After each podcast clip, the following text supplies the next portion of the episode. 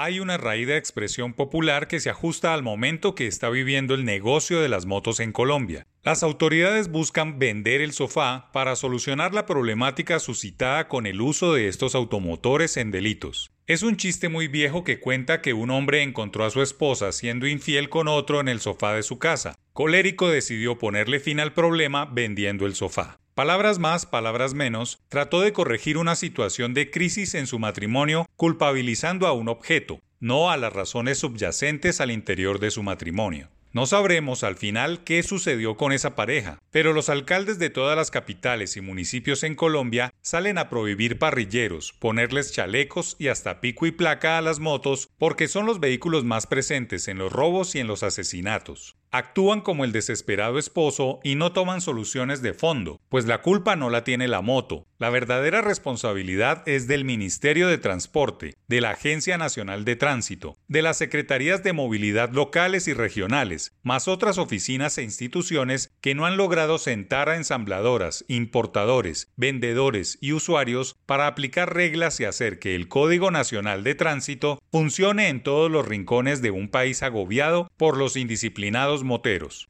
Es simple, no pueden adelantar por la derecha, no usar un carril imaginario entre carros, zigzaguear es temerario, conservar las velocidades oficiales, ponerse casco y trajes reflectivos, transitar por el carril requerido a un metro de la berma y de otros vehículos, pagar peajes. Bajos cilindrajes no pueden ir por autopistas y vías de cuarta y quinta generación y pagar cumplidamente SOAT y certificado técnico mecánico.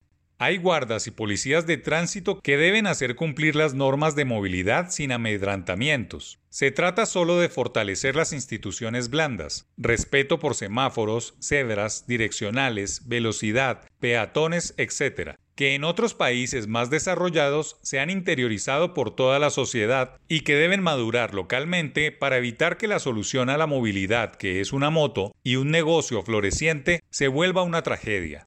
Una moto genera mucho empleo y desarrolla otros sectores encadenados formales e informales que los alcaldes no han visto. Mecánicos, parqueaderos, repuestos, combustibles, entre otros, negocios que generan empleo y dinamizan la economía. Pero hay un dato demoledor y es que Colombia este año se convertirá en el décimo país que más motos vende cada año, Cerca de 900.000 unidades nuevas entrarán al parque automotor. Muchas serán para transitar y otras para emprender negocios domiciliarios. El mercado local de las motos superará a Estados Unidos. Por encima solo quedarán países asiáticos más Brasil, lo que convierte a los moteros en un verdadero sector de la economía que mueve a otros más formales como los bancos y las tiendas de accesorios.